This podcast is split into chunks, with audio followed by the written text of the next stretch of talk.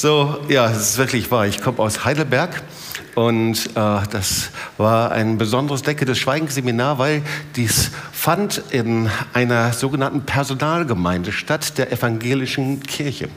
Äh, eine charismatische Personalgemeinde, die vor acht Jahren gegründet worden ist und ähm, wirklich mit hungrigen Leuten. Wir haben gesehen, wie äh, Leute berührt, befreit wurden, Kraft Gottes war da. Das hat mich wirklich begeistert, aber noch mehr hat mich der Pastor begeistert. Und ich fragte ihn und sagte, wie hast du denn die Kraft des Heiligen Geistes erlebt? Und dann sagte er, in Tübingen. Ich habe in Tübingen studiert. Ich gesagt, wow, das ist ja interessant. Ja, äh, ja, ich war bei euch in der TOS. Ich gesagt, ja, wandern. Naja, äh, da stand das Zelt noch nicht, da drüben in der Eisenbahnstraße. Und ich hatte wirklich Probleme mit dem Heiligen Geist. Und das war gerade die Welle, die Toronto-Welle. Die, es war richtig wild bei euch. Und in mir sagte alles, nein, das das will ich nicht, aber gleichzeitig hatte ich so eine Hunger und Sehnsucht und ich wurde irgendwie hingezogen, gleichzeitig wollte ich nicht, aber dann kam ich in den Gottesdienst und dann irgendwann mal, dann hast du einen Aufruf gemacht, du hast gepredigt und dann stand ich vorne in der ersten Reihe, ich habe mich hingestellt und dann hast du gebetet für den einen und anderen, die sind alle im Geist gefallen und dann standest du vor mir und hast du mir gesagt, du willst das nicht. Und dann bist du weitergegangen und dann hast du für die anderen gebetet und sind alle im Geist gefallen und dann bist du wieder zurückgekommen zu mir und hat gesagt, willst du es jetzt? Und sagt er, ja. Und dann hat die Hände aufgefallen, dann bin ich im Geist gefallen. Ja. Und ich dachte, wow, so cool, was der Heilige Geist macht, oder? Also, ich bin wirklich begeistert, dass man jetzt Früchte sieht und er ist der Pastor dieser lebendigen Gemeinde, die akzeptiert und anerkannt ist von der Badischen Landeskirche. So, das ist also wirklich was Besonderes. Diese Gemeinde wächst und weil die anderen hm, landeskirchlichen Gemeinden eben schrumpfen und fusionieren, ist jetzt eine Kirche frei geworden, da könnt ihr jetzt einfach einziehen. Ja? So ist das, preis den Herrn. Gott ist ein guter Gott, oder? Amen. Ja. Und äh, das Zweite ist, ich will dir einfach zu Beginn des Gottesdienstes auch was zeigen. Also für all diejenigen, die am letzten Sonntag auch hier waren, die erinnern sich, ich hatte da so ein Ding um mein Bein. Und Günther, bring das doch einfach mal ganz kurz her. Ja. Äh, so, äh, ich hatte, ich bin mit Krücken, ich konnte nur mit Krücken laufen und ich hatte hier diese, diese Schiene hier. Und die ist mir verpasst worden von der Charité. Äh, wisst ihr, was Charité ist? Ja, das ist also die Klinik. Äh, du kannst das mal da hinlegen, einfach nur so als Zeichen, könnt ihr alles sehen. Äh, und nein, nein, ich muss das ganz hinlegen. Ich hinlegen. Ich hoffe, Gott es nicht mal. Ist mir verpasst worden in der Charité. Ich hatte letzten Sonntag das kurz erzählt. Ich hatte Muskelfaserriss äh, vor 14 Tagen am Sonntag äh, bei dem Marsch des Lebens. Ich habe letzten Sonntag gesagt, das war ein Stürmerfaul des Teufels. Ähm, aber äh, das war wirklich ein Schmerz und ich bin danach dann eben, äh, musste ich zur Charité gehen. Äh, das wurde untersucht und da wurde eben festgestellt, dass es eben Muskelfaserriss ist und äh, wurde entsprechend behandelt mit Thrombosestrümpfen und mit diesen schrecklichen Dingen da. Und dann da haben sie die Krücken und dann bin ich damit gegangen und das ging auch nicht anders. Ähm, und äh, ja, das war eine Woche, wo ich mich darauf einstellen musste, eben damit zu leben. Und aber natürlich ist für mich gebetet worden und äh, immer wieder, äh, bist nicht in der TOS, wenn nicht irgendjemand sofort auf dich zustürzt und für dich betet, ja, äh, das äh, geht gar nicht anders. Und dann war ich eben dann äh, bei einem Afterwork Lounge. Ich habe mich entschieden, weiterzuleben, einfach so, ganz normal. Ähm, und äh, zu predigen. Und ich muss dir gestehen, mein Glauben war eigentlich nicht so groß. Muss ich wirklich, ich war kein groß, kein Glaubensheld. Und ich wurde eben ziemlich schnell untersucht und dann eben äh, sagte der Arzt, ähm, Sie brauchen aber ein MRT. Wisst ihr, was eine MRT ist? Da wird man also in die Röhre reingeschoben und dann gibt es eben die Schicht auf. Da sieht man alles, was man normalerweise nicht sieht. Ja, ich, so würde ich das, äh, Franziska lacht. Ja, also, ja. Ja, wir haben hier ein paar Profis. Ja. Äh, aber so drücke ich das einfach aus. Ja, da wird alles, alles ja sehen, Muskeln und so weiter und so weiter. Und dann, äh, und dann am Montag war dann eben der Termin beim Arzt. Und ich habe gedacht, so, jetzt endlich weiß ich, was es ist, preis den Herrn. Und ich gehe dann also zum Arzt und, äh, äh, und dann gibst du diese CD mit den Fotos und dann stehe ich dann also vor dem Arzt und der Arzt guckt sich die ganzen Fotos an und dann guckt er mich an und dann guckt er und sagt, Herr Bittner, also eigentlich, die Sehnen sind alle in Ordnung. Und er sagt, und die Muskeln, da sehe ich eigentlich auch nichts. Also, um Ihnen zu sagen, an dem Bein ist gar nichts. Und in mir war, der hat nicht recht. In mir war fast wie so eine Enttäuschung irgendwie, so, das gibt's doch gar nicht. Ich habe doch da, das tut weh. Ja? Und sagt, Herr Bittner, mm. und jetzt war dieser Arzt auf einmal wie ein Heilungsevangelist. Sagt, Herr Bittner, jetzt nehmen Sie doch mal die Schiene ab. Dann, hä? Jetzt geben Sie mal die Krücken. Also ich meine, normalerweise ist das ja im Wort Gottes, ja. Wir, wir sagen das Wort Gottes und wir nehmen das Wort und dann sagt der Heilungsevangelist, nimm die Krücken ab und jetzt geh die Wahrheit des Wortes Gottes. Aber jetzt hatte ich da den Arzt und er sagte mir, Herr Bittner, da ist wirklich gar nichts, nehmen Sie mal Ihre Krücken ab. Und das und in mir war, nein. Und dann habe ich es abgenommen, war also ganz gehorsam, weil da war ja nichts. Da gehe ich ganz vorsichtig. Da sagt Herr Bittner, rollen Sie doch ab einfach. Und der Heilige Geist hat mich wirklich überführt. Er sagt, Jobst, du bist wirklich ungläubig. Wirklich ungläubig. Weil wenn das Wort Gottes die Wahrheit aussagt, aber da steht jetzt so ein Arzt mit realen Bildern und selbst das glaubst du nicht, was geht denn da eigentlich in deinen Gedanken ab? Und ich bin wirklich geheilt, ja. Preis den Herrn. Ich laufe seit, äh, ja, um diese Dinge rum. Und Gott ist ein guter Gott. Amen.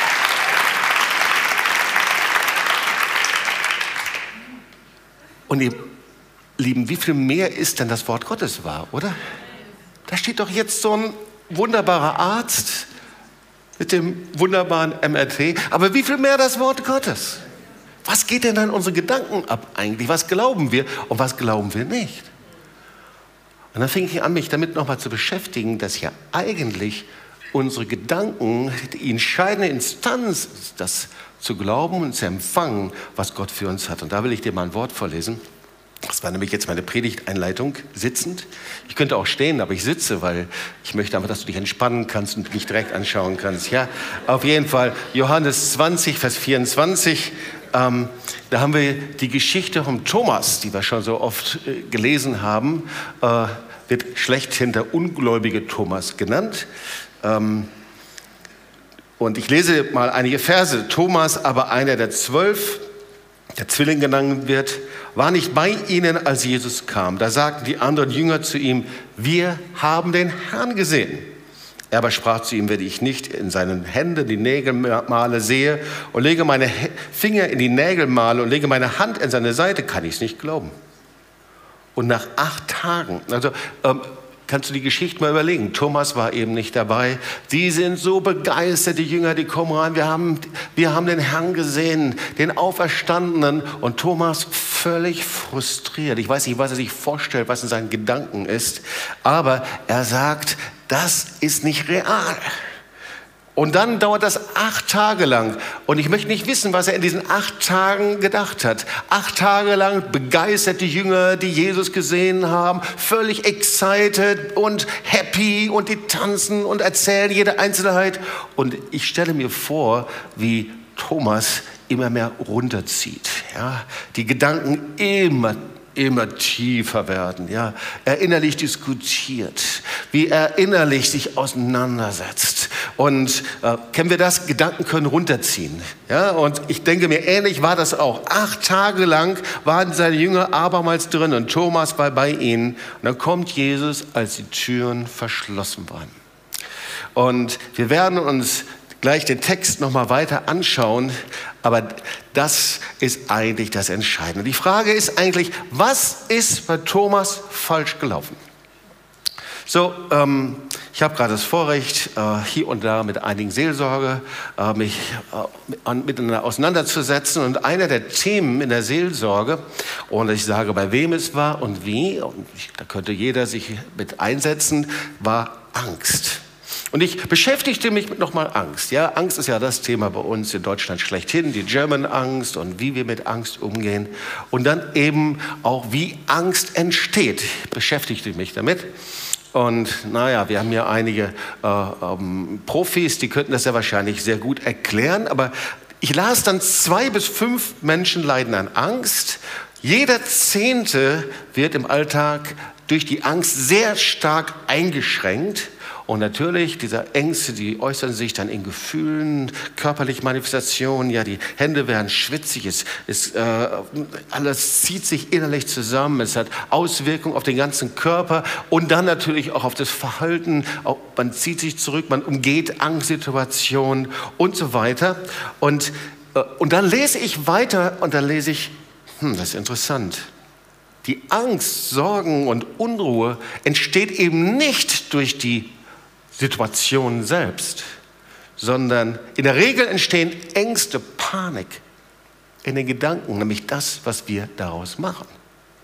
Also ist es nicht wie so ein Schreckgespenst, das irgendwann mal über mich kommt, ja, wie ein, ein, ein dunkle Macht, gegen die ich nichts kann, sondern da ist eine Situation, die Situation löst Gedanken aus, vielleicht sind das sogar nur Sätze, Assoziationen, löst etwas in mir aus. Diese Gedanken in mir führt zu Gefühlen, die negativ sind. Meine, mein Körper reagiert darauf und mein Verhalten wird dadurch bestimmt. Also, es passiert etwas in den Gedanken. Und irgendwie das hat mich nicht mal losgelassen. Ich habe gedacht, wenn mir das schon so passiert, ja, ich komme zum Arzt, ich glaube den Arzt nicht, weil in meinen Gedanken äh, habe ich mich darauf eingestellt, die nächsten drei Wochen hier mit Krücken rumzulaufen. Gesagt, was passiert denn da in den Gedanken? Was, wie sieht Gott das eigentlich? Ja, wie sieht Gott das? Und wir wollen uns mal einige Bibelstellen anschauen. 1. Mose 2, 22 und 23. So, ähm,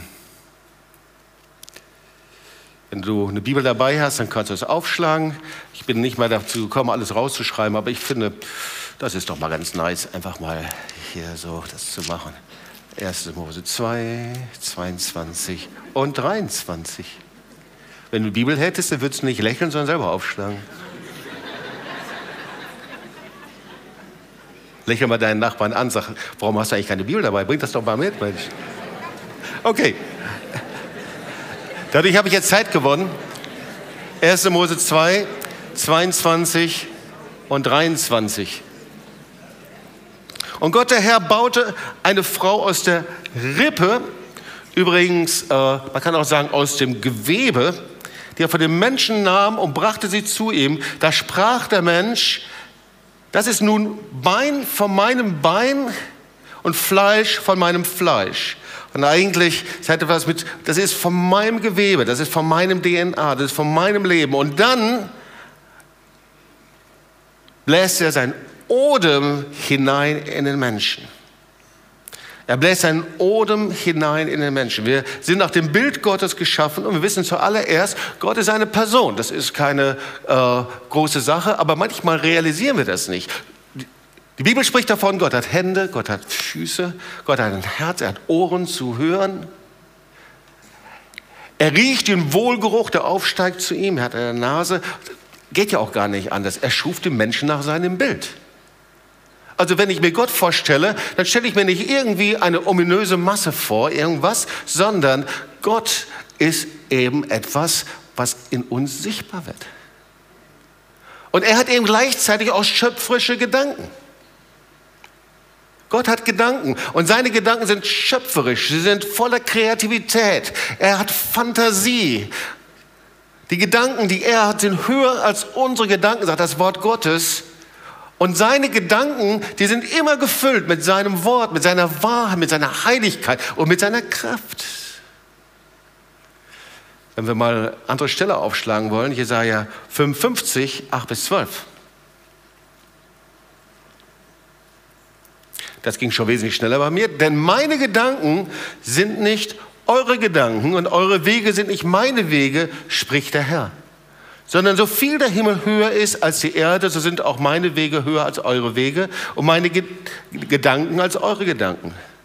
Und weiter, denn gleich wo der Regen und Schnee vom Himmel fällt und nie wieder und nicht wieder dahin zurückkehrt, sondern feuchtet die Erde, macht sie fruchtbar und lässt sie wachsen, dass sie Samen gibt zu säen und Brot zu essen. So soll das Wort, das aus meinem Mund geht, auch sein. Es wird nicht leer wieder zu mir zurückkommen. Gott hat Gedanken. Das ist vielleicht eine sehr simple Geschichte, aber Gedanken voller Liebe, voller Güte, weite Gedanken, Gedanken, die unermesslich sind, die wir gar nicht ausloten können. Und weil wir nach seinem Bild geschaffen sind, hat er eben seine Gedanken in uns hineingelegt. Und wir wissen, wie die Schöpfungsgeschichte weiterging, dass der Mensch sich getrennt hat vom lebendigen Gott. Aber auch der Mensch, der sich getrennt hat von Gott, der nach dem Sündenfall eben in der gefallenen Welt lebt, er ist immer noch das Bild Gottes. Er hat immer noch Augen und Ohren, Hände, Gedanken. Er ist immer noch ein Zeichen der Kreativität Gottes. Und er hat immer noch Gedanken. Wir können denken. Die Bibel spricht auch vom Sinn oder das Denken oder die Gedanken. Und diese, dieses Denken, das ist viel mehr als so eine Geheimsache. Manchmal betrachten wir das so. Eine Geheimsache. Niemand weiß, was meine Gedanken sind. Meine Gedanken gehören mir. Nein, das Denken ist, ich nenne es mal so, wie ein Steuerungssystem in deinem Leben. Wie die Kommandozentrale. Das ist der Ort, in dem die Entscheidungen gefällt werden. Und dieses Steuerungssystem wird sehr unterschiedlich beeinflusst. Es gibt viele Menschen, die lassen sich in ihren Gedanken ganz stark von ihren Vergangenheit zum Beispiel, ihren Prägungen bestimmen. Und da müssen wir wissen, was ist unsere Vergangenheit, was ist unsere Prägung. Oder aber andere eben von ihren Erfahrungen. Und weil die Erfahrungen eben so und so sind, denke ich immer in die gleiche Richtung. Man spricht von Erfahrungshorizont. Wenn mein Horizont sich nicht erweitern kann, dann denke ich immer in diesem Horizont. Oder eben mein Denken ist sehr stark gefangen von dem, was nicht ist, von den negativen Dingen, von Sorgen, von Ängsten. Und wir wissen, dass das dann Auswirkungen hat auf unser ganzes Leben, auf unsere Gefühle, auf unsere Stimmung und letztendlich auf das, was wir tun. Aber das Wort Gottes sagt, dass auch in unserem Denken etwas schlecht geworden ist. Gott hat alles hineingelegt, seine Kreativität, seine Heiligkeit, all das, was im Denken Gottes vorhanden war, die Fülle seines Wortes hat er hineingelegt.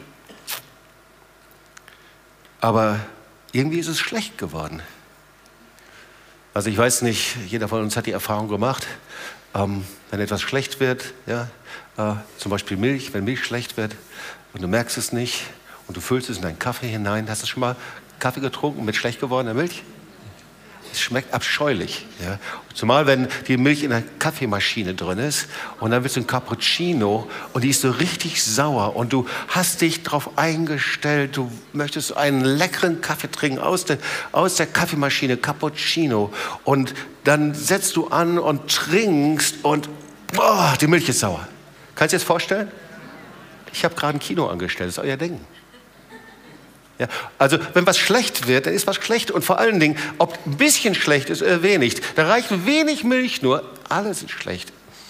Oder aber irgendwann mal, ich bin jetzt nicht jemand, der sich so gerne unbedingt so äh, mit Hautcreme eincremt. Es gibt ja andere, die lieben das. Aber irgendwann war ich dann doch so weit. Und dann, und dann, und dann hatte ich eben eine Hautcreme. Und ich schmier das so und dann denke ich, das stinkt nach faulen Eiern. Hört, die war umgekippt, diese Hautcreme. Das war, das war wirklich grässlich. Der ganze Körper stank danach, nach faulen Eiern. Und es ist etwas, wenn etwas schlecht wird, dann kannst du es nicht mehr gebrauchen. Das ist auch irreversibel. Das heißt, du kannst es auch nicht wieder gut machen. Hast du schon mal versucht, äh, ähm, Milch, die sauer geworden ist, wieder in einen unsauren Zustand versetzt. Das geht nicht. Ja? Und das ist das, was in 1. Mose 6, Vers 4 steht. Das Dichten und Trachten der Herzen ist böse von Anfang an. Das heißt, der von Gott getrennte Mensch, er hat das Denken empfangen, er hat alles von Gott empfangen, aber es ist unter einem negativen Vorzeichen, unter einer dunklen Wolke gefangen. Die ganze Fantasie, die ganze Kreativität, die ganze Intelligenz. Das Wort Gottes sagt, da ist nichts mehr, was Gutes ist. Wir versuchen das zu investieren und versuchen das anzuwenden, aber da ist, Rainer Bonke würde sagen, da ist so ein Minus vor den Gedanken. Und wir können es eben nicht selber wieder zurückversetzen. Und das ist der Grund, warum unser, unser Kopf so voll ist voller negativen Dinge. Lass uns doch mal ehrlich sein. Ja? Immer das dicke Ende kommt und was dann negativ kommen wird und das klappt nicht und dieses klappt nicht. Wenn wir so viel positiv denken, wie wir negativ denken würden, dann wären wir glückliche Menschen. Ja? Hier ist das Zimperlein, was wird damit sein? Das piekst, das wird sicherlich zu einer Tragödie werden. Hier schmerzt es irgendwo, wenn es hier schmerzt, wer weiß, was es alles und so weiter und so weiter und so weiter. Der guckt mich an, eigentlich will er gar nichts, aber der will sicher was Böses und so weiter und so. Der Kopf ist voller Gedanken. Ja? Hat mal jemand gesagt, wenn ich, ähm, wenn ich morgens aufwache, dann ist das wie russisch Roulette. Und äh, so, da sind lauter Gedanken in diesem Revolver und das ist ein negativer. Und wenn ich morgens mit diesem einen negativen Gedanken auf, aufwache, dann bestimmt das meinen ganzen Tag. Oft ist das so. Wir haben sehr, eine sehr einseitige Sicht. Zum Beispiel denken wir zum Beispiel auch, dass unsere Gedanken unkontrollierbar sind. Also wie so ein ähm, Pferd. Also ich reite nicht gerne und ich möchte jetzt das Trauma meines Lebens mitteilen. Okay. Ähm, es war kein Trauma, aber es war mein erstes Erlebnis mit einem Pferd. Also es war eine Schullandreise, mein Freund konnte gut und schnittig reiten. So. Und irgendwann sagte er, ähm, lass uns doch mal Pferde ausleihen. Ich dachte, keine, das ist eine coole Idee, ich reite so hinterher. Ja. Und er ritt also vor mir her und ich war auf diesem Pferd, meine Beine, die schliffen so ein bisschen links und rechts. Und dieses, dieser Gaul, der machte mit mir, was er wollte. Irgendwann blieb er stehen und ganz gemächlich hat er gefressen und ich konnte machen, was ich wollte, meine Beine links und rechts und, er, und es ging nicht weiter und dann ging er wieder ein paar Schritte und dann war mein Freund schon ein bisschen vorausgaloppiert und dann meinte das Pferd, es sollte hinterher und dann hielt ich mich fest und dann hinterher und dann blieb das Viech wieder stehen. Ich konnte sagen und machen, was ich wollte. Das Viech hat einfach gemacht mit mir, was es wollte. Ja. Und so denken wir, sind unsere Gedanken. Die Gedanken machen mit mir, was sie wollen. Da kommen die bösen Gedanken und dann muss ich sie denken und dann ist das Gedankenkarussell und das kreist um mich herum. Dann kommt irgendwie eine dunkle Welle und dann vielleicht irgendeine Woge des Glücks und dann denke ich irgendwo an. Aber so ist es nicht. So in den Anfängen meines Christseins, da hatte ich einen Freund, der hatte so lange Haare. Und ich war tief beeindruckt von ihm, weil sein Name hieß Abel. Äh, sehr wahrscheinlich kam er aus christlichem Hintergrund. Und, und er hatte so eine Masche, wie er die jungen Frauen beeindrucken konnte. Weil seine Masche war, dass er ganz tiefsinnig und tiefe Gedanken hatte. Und dann guckte er immer so ganz lange aus dem Fenster raus mit seinen langen Haaren. Und er hatte ganz tiefe Gedanken. Er konnte zwar nie sagen, was es für Gedanken sind, aber sie waren sehr, sehr tief. Und so war das eben auch mit meinen Gedanken. Die waren wie ein Karussell, die ging immer rum, immer rum, immer rum. Ich weiß, als Charlotte und ich zusammenkamen und Charlotte sagte, jetzt Jobs, sag doch mal, was du denkst. Dann sagte ich, ich weiß, ich kann es dir nicht sagen. Und wir saßen zusammen im Auto. Ja, also es kann ja, ist ja öfters mal so, dass junge Pärchen im Auto zusammensitzen. So war es eben bei uns auch. Und dann sagte Charlotte, so wie sie ist, dann steige ich hier nicht eher aus aus dem Auto, bis du mir gesagt hast, was du denkst. Ja, saßen wir dann eine halbe Stunde, Stunde. Und irgendwann habe ich gedacht, oh, ich muss das sagen, was ich denke. Ich weiß aber nicht was. Und ich wollte ihr so ein Paket überreichen, so ein fertig geschnürtes, tiefsinniges, herrliches Gedankenpaket. Aber es hat nicht funktioniert. Und habe ich sie irgendeinen so peinlichen Fetzen ihr gesagt. Und die war ganz zufrieden. Es war okay. Ja? Also unsere Gedanken sind schon so ein Steuerungssystem in uns. Ja?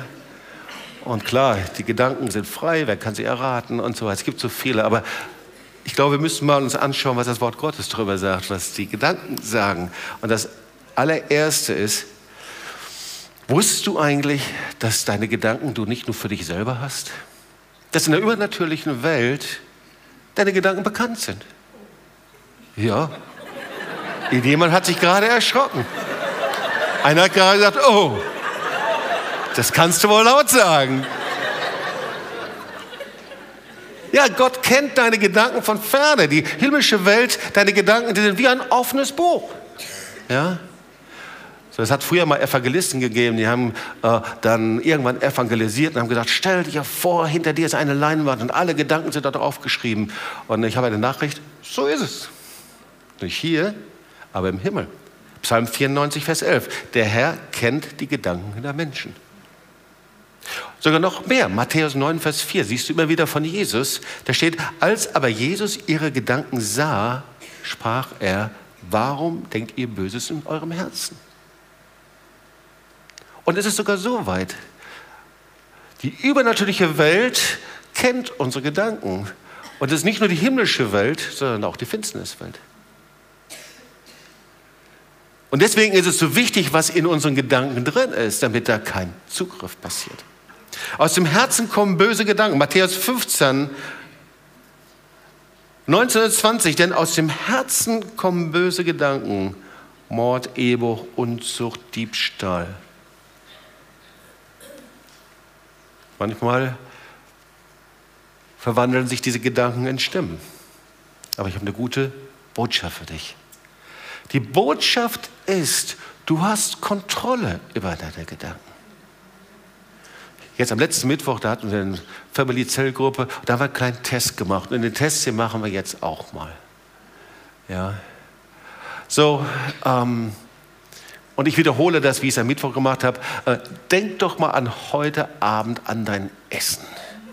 Was du für heute schon vorbereitet hast oder nicht vorbereitet hast. An das Steak, an den Schnitzel, an den Braten, an den Kartoffelsalat, keine Ahnung was. Ja, an die herrliche Linsensuppe oder keine Ahnung was. Ja. Wer hat daran gedacht? Kann ich mal sehen? Darf ich mal sehen, wer hat daran gedacht? Denk mal an deinen Kühlschrank. Hast du einen Kühlschrank? Denk mal an deinen Kühlschrank. Da guckst du rein und da siehst du Joghurt, Butter, verblichenes Gemüse, alte Kartoffeln, keine Ahnung. Wer hat gerade an seinen Kühlschrank gedacht? Kann ich mal? Ja, wir können das.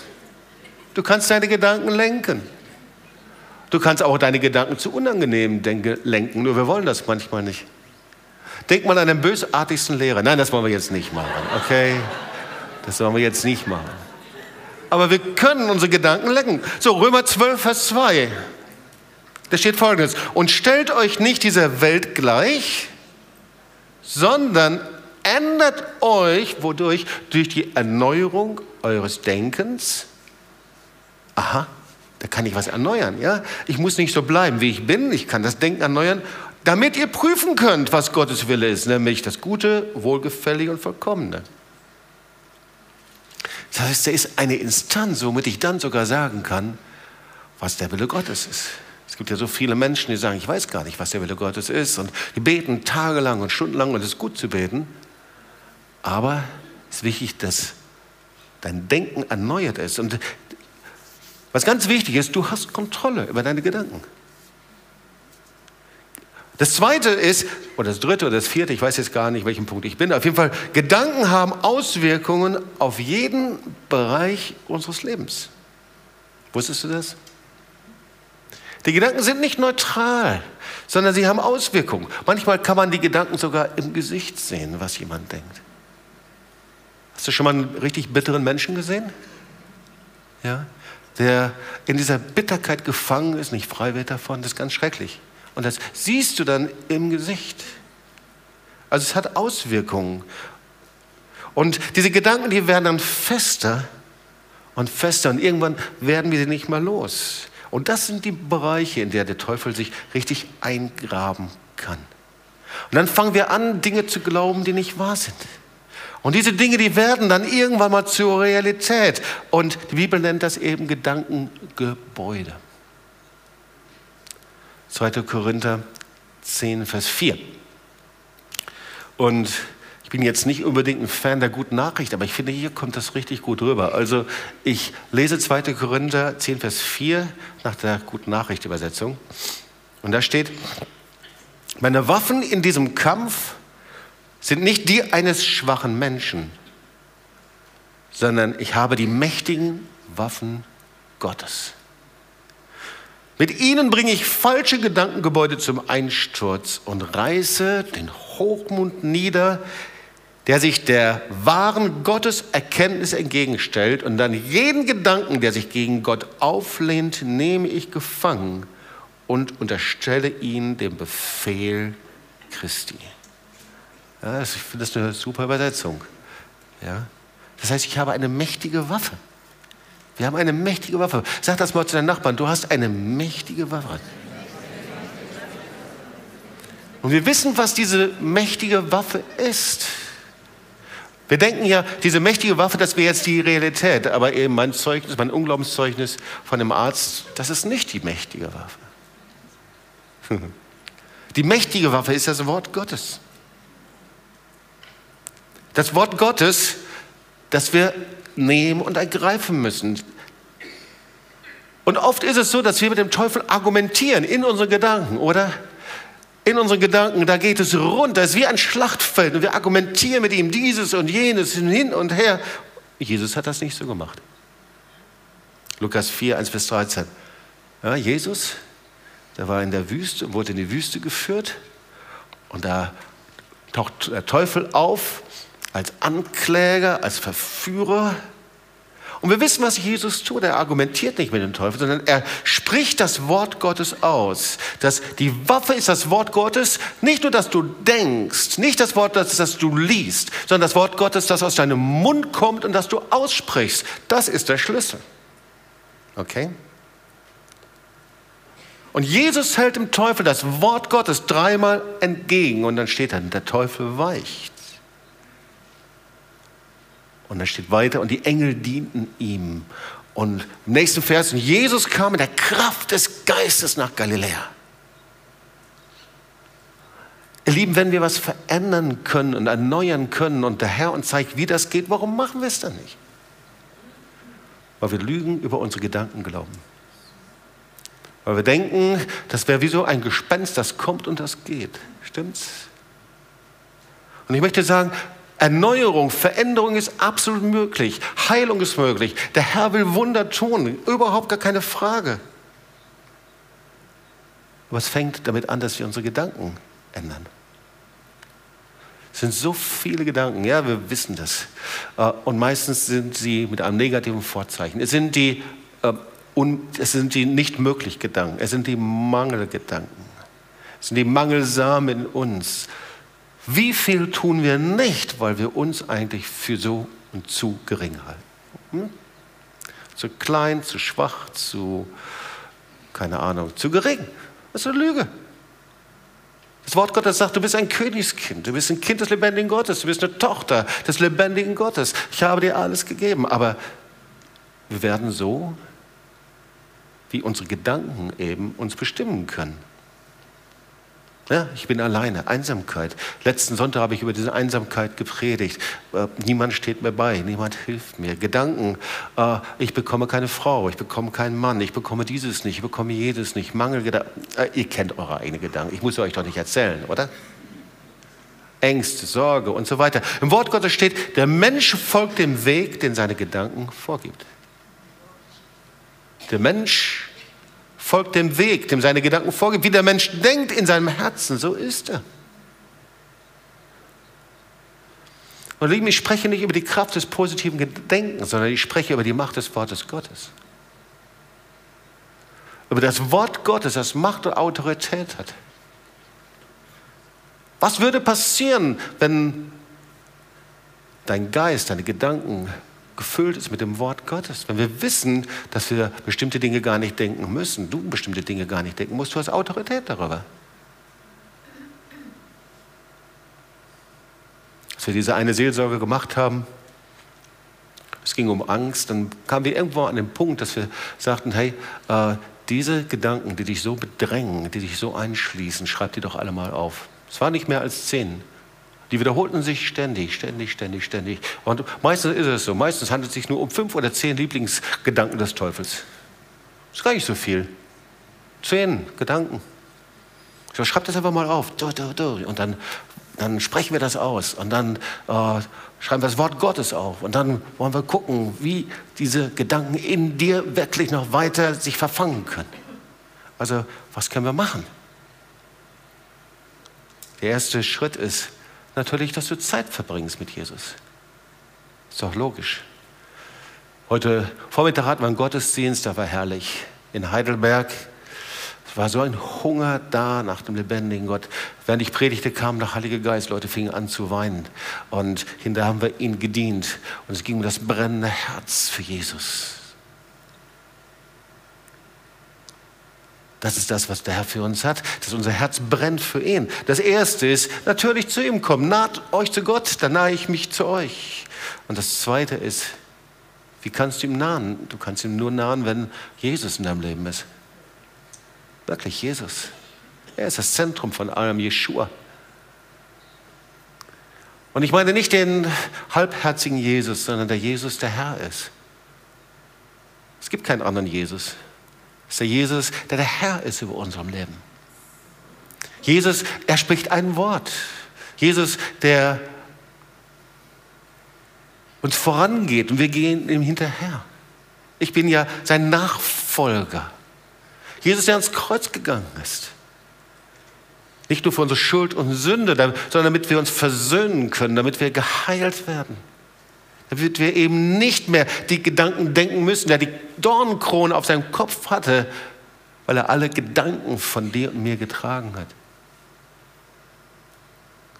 Das heißt, wir müssen das Vorzeichen ändern.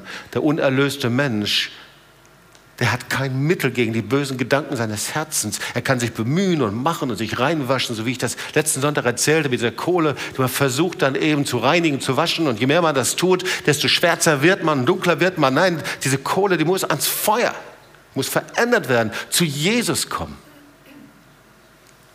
Das heißt, wir müssen die Vorzeichen verändern. Rainer Baum gesagt, vom Minus zum Plus, du musst Jesus kommen. Und wir kommen nie halbherzig zu Jesus, sondern immer ganz. Mit einem ganzen Leben, unser ganzes Leben legen wir nieder vor ihm. Alles, was wir sind. Und der dritte Punkt ist, dann fängst du an, das Wort Gottes zu lesen und zu studieren. Und äh, heute Morgen habe ich das schon erzählt. Als ich ein junger Christ war, ich bin so froh, dass äh, ich gelehrt wurde, fang sofort an, die Bibel zu lesen. So, wenn du ein junger Christ bist, kein Tag, an dem du nicht in der Bibel gelesen hast. Und ich habe Bahnhof verstanden, nichts davon. Ich hatte eine gute Nachricht, so eine kleine, so eine kleine, kennt ihr diese, die kleinen guten Nachrichten? Und dann habe ich darin gelesen und dann angestrichen und man hat mir geraten, liest zuerst das Johannesevangelium. Okay, habe ich gelesen. Und dann Fragezeichen, Fragezeichen. Und dann irgendwann habe ich daneben geschrieben, das muss man diskutieren. Ja. Aber das Wort Gottes verändert dich. Du musst das Wort Gottes gar nicht verstehen. Das Wort Gottes hat Kraft. Das Wort Gottes ist ein Richter der Sinne und der Herzen. Das Wort Gottes ist ein Samen, das du aufnimmst. Und je mehr ich las, ich fing an als Teenager, dann 16, 17, hör nicht auf zu lesen. Ich bin so dankbar für meine Ratgeber, Freunde, Seelsorger, die manchmal den Finger erhoben haben. Wir brauchen manchmal den erhobenen Finger von unserem Bruder, von unserer Schwester. Hör nicht auf zu lesen. Weil wenn du aufhörst, eine Bibel zu lesen, verhungerst du. Oh, ich wollte nicht verhungern, ich wollte mehr. Dann fing ich an, weiter zu lesen und zu lesen. Und je mehr ich las, desto mehr passierte in meinem Geist. David sagte, ich habe Tag und Nacht über das Wort Gottes nachgesonnen. Und ich möchte sagen, du musst nicht zu einem Bibellehrer werden. Aber du sollst deine Gedanken, deine Worte, dein Herz durchdringen lassen vom Wort Gottes. Und du brauchst einen Co-Pilot. Also, nur gut, also ich habe jetzt in der Familie ein lebendiges Beispiel immer wieder von Piloten und, Pil und Co-Piloten und wie das so ist. Ja. Äh, was meine ich damit? Wir dürfen mit den Gedanken nicht alleine bleiben. Und das ist die große Gefahr. Wir sind mit unseren Gedanken und sagen, so spricht der Herr. Aber so funktioniert das nicht. Weißt du, das Wort Gottes spricht davon, dass wir transparent leben, dass wir im Licht wandeln. Deswegen ist der Austausch so wichtig. Und der Austausch ist in den Zellgruppen nicht einfach nur, dann habe ich das gemacht und das gemacht und das gemacht, sondern das, was spielt sich in mir ab. Jedes Flugzeug, das keinen Co-Piloten hat, keinen zweiten Pilot hat, da ist das beste Steuerungssystem, das das Flugzeug hat, trotzdem gefährdet. Du brauchst immer einen zweiten Mann. Deswegen aus dem Wort von Zweier und Dreier Munde ist die Wahrheit. Es ist mir immer ganz verdächtig, wenn irgendjemand kommt und sagt, ich habe das vom Herrn, ich ziehe es durch, aber alle anderen sehen es anders. Das ist ganz, ganz schwierig, auch wenn es ein Leiter ist. Ist ganz egal. Ja, das ist so wichtig. Wir dürfen den Gedanken nicht alleine bleiben. Leben am Licht. Ja. Und dann fangen wir an, einfach zu tauschen. Also wenn jetzt der Herr vor dir stehen würde und sagen, du pass mal auf, Claudia, da gibt es ein paar Gedanken, die will ich gerne eintauschen. Du gibst mir das, was dir nicht gefällt, und ich gebe dir, was mir gefällt. Wärst du einverstanden? Eigentlich schon, oder? Benjamin, wärst du einverstanden? Ich denke schon. Ja, der Herr steht vor dir und sagt, komm, wir machen einen Tausch. Komm, gib mir mal deine Ängste, gib mir deine Sorgen, gib mir mal deine, deine Nullerwartungen, gib mir doch mal das, äh, um, deine Nullerwartung für deine Zukunft, gib mir doch mal deine, deine Vorstellung vom Alter, dass jetzt sowieso alles nicht mehr funktioniert, gib mir deine Vorstellung, deine Frustration in deinem Jugendalter, dass du sowieso keinen Job kriegst, gib mir doch mal deine Frustration, gib mir das doch mal alles. Ja, vielleicht habt ihr das nicht, aber ich kenne das schon. Vielleicht kennt ihr es ja auch. Und der Herr sagt, lass uns das tauschen. Weil wir wissen ja, wir werden davon nicht kontrolliert. Du kannst bestimmen, was du denkst und du kannst bestimmen, was du nicht denkst. Wir wollen uns noch zwei Worte zum Schluss anschauen. Epheser 4, 22 bis 24.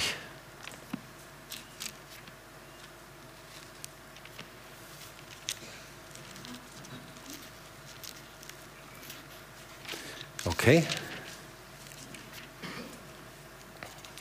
Epheser 4, 22 bis 24. Legt von euch ab den alten Menschen mit seinem früheren Wandel, der sich durch trügerische Begierden zugrunde richtet. Naja, das, das wollen wir, oder? Und dann Vers 24 schauen wir uns erstmal an. Und zieht den neuen Menschen an, der nach Gott geschaffen ist in wahrer Gerechtigkeit und Heiligkeit. Und jetzt Vers 23 verrät das Geheimnis, wie es geschieht. Es geschieht so. Erneuert euch aber in eurem Geist und Denken. Manchmal steht da auch in eurem Geist und Sinn. Lasst euch in eurem Denken verändern. Ihr Lieben, das ist ein Schlüssel für neues Leben und für die Wunder, die du in deinem Leben empfängst. Und eigentlich steht hier, zieht das neue Leben an, wie ihr neue Kleider anzieht. Und wir folgen Jesus nach und gehen ihm hinterher, aber haben die alten Klamotten an unseres gefallenen Lebens, die alten Klamotten unseres Lebens, das wir gelebt haben ohne Jesus. Die alten Gedanken. Da steht, trenn dich von deinen alten Klamotten, zieh das neue Kleid an.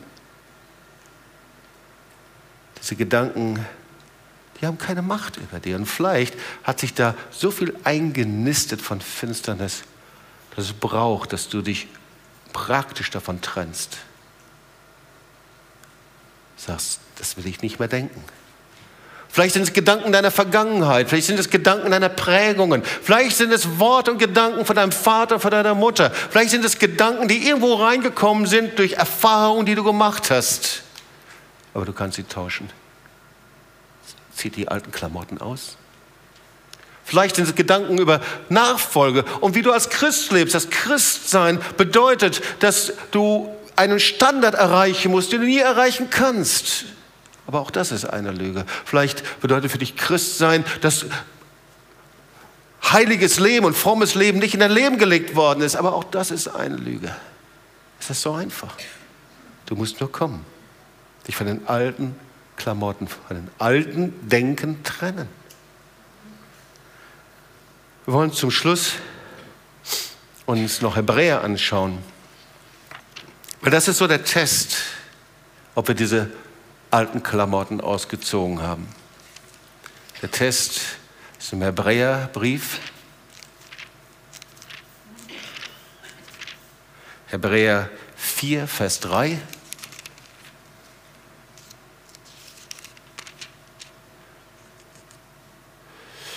Wir kennen dieses Wort, denn wir, die wir glauben, gehen ein in die Ruhe, wie er gesprochen hat. Ich schwor in meinem Zorn, sie sollen nicht in meine Ruhe eingehen. Die, die glauben, die gehen ein in die Ruhe. Wenn ich diese alten Klamotten ihm gegeben habe und die neuen Kleider angezogen habe, mein Denken gefüllt ist von seinem Wort, von seiner Gegenwart, ich Autorität habe, ich widerstehen kann, dann passiert etwas in mir. Ich kann vertrauen. Vertrauen, das ist die Grundlage der Nachfolge, dem himmlischen Vater vertrauen. Und aus Vertrauen kommt Frieden. Weil die Ursache von Ängsten und von Sorgen und von Gestresstsein und von Rumrödeln und, äh, und Nachdenken, bin ich geliebt oder bin ich nicht geliebt und bin ich gering oder nicht gering und ich habe zu wenig und all diese Denk Denkarten die Grundlage ist, dass ich nicht vertrauen kann. Alte Klamotten. Und der Herr sagt, gib sie mir. Aber die neuen Kleider des Glaubens, ich vertraue Gott. Er ist der himmlische Vater. Er ist der, der mich liebt. Tja, und jetzt kommen wir wieder zurück zum Thomas. Der ungläubige Thomas, voller trüber Gedanken, er sitzt da und denkt, warum war ich nicht dabei? Er ist schon richtig sauer auf die Jünger. Je fröhlicher sie werden, desto saurer wurde er. Kennt ihr das? Je mehr sie da vorne tanzen, desto saurer werde ich. Niemand sieht mich, wie schlecht es mir geht. Doch Gott sieht dich und er liebt dich. Er hat nie aufgehört, dich zu lieben. Und er sah den Thomas. Der Thomas war in seinem Gedankengebäude, in seiner Gedankenfestung, in seinem Gedankenpalast gefangen. Und Jesus sah ihn. Und Jesus sieht dich. Das ist die gute Botschaft. Jesus ist nicht hingegangen und hat gegen die Tür geklopft und hat gesagt, hey, Thomas, wie stellst du dich eigentlich an? Du bist so schlecht drauf, du ziehst alle anderen Jünger runter. Hat er nicht gemacht, sondern du siehst, wie Jesus kommt. Nach acht Tagen, seine Jünger waren da drin und die sprachen schon wieder, wie herrlich und cool das war und waren schon wieder begeistert und Thomas kam schon wieder richtig schlecht drauf. Da kommt Jesus, als die Tür verschlossen war. Und er tritt einfach durch die Tür durch. Er kommt einfach und sagt, Friede sei mit euch. Da ist diese Ruhe. Friede sei mit euch. Und er kommt zum Thomas und sagt, hey Thomas, genauso komme ich in deine Geist, in deine Gedanken hinein. Und vielleicht bist du genauso eingeschlossen, irgendwie wie der Thomas in deinem Gebäude, in deinen Gedanken. Und Jesus kommt da rein. Lad Jesus. Jesus kommt da rein. Jesus ist interessiert an dich. Dem ist das völlig egal, was da drin ist. Er ist ans Kreuz gegangen, damit er dir neuen Geist, neuen Frieden, neue Freude geben kann, neuen Glauben, neues Vertrauen, neue Ruhe in Gott, auch in den Kämpfen, in denen du bist. Und da sagt er, komm, reich deine Finger, hier sind meine Hände. Er sagt zu Thomas, Thomas, das muss nicht sein, aber wir machen das trotzdem. Hier sind die Hände, meine Seite, alles. Und Jesus kommt noch mal eine Meile entgegen. Und Thomas sagt, mein Herr und mein Gott. Ich weiß nicht, wie du hier sitzt, weil wir sollten einfach eine Gebetszeit haben. Und in dieser Gebetszeit möchte ich dich zuallererst zu Jesus rufen. Vielleicht bist du hier, ich weiß nicht, wie du geprägt bist, ob du kirchlich geprägt bist oder freikirchlich oder äh, humanistisch. Das ist ganz egal. Jesus ist der gleiche Gott, er liebt dich. Aber wichtig ist, dass wir ihn willkommen heißen. Und er hat deine Gedanken dazu bestimmt, dass sie nichts negatives Denken und gering, geringes Denken oder die gefüllt sind mit Sorgen und mit Problemen und all diesen Dingen, sondern deine Gedanken sind viel zu kostbar. Deine Gedanken sollen seine Weite, seine Kreativität, seine Fantasie tragen, seine Herrlichkeit, seinen Glauben tragen, sein Wort, alles, was damit verbunden ist. Und vielleicht ist es auch, dass du hier bist, dass du sagst, ich möchte einen Tausch machen. Einen Tausch meinen Gedanken. Und diese Gedanken, die gebe ich dem lebendigen Gott. Vielleicht ist es hier, dass du sagst, ich möchte mit diesen Gedanken nicht mehr weiterleben. Ich möchte diese alten Kleider ausziehen. Ich möchte nicht mehr mit der Lüge leben, dass sie einfach über mir bestimmen, über mein Leben bestimmen. Du kennst deine Gedanken selber, Gott kennt sie auch. Ich möchte diesen Tausch machen. Komm, lass uns einfach mal aufstehen, dann wollen wir zusammen beten.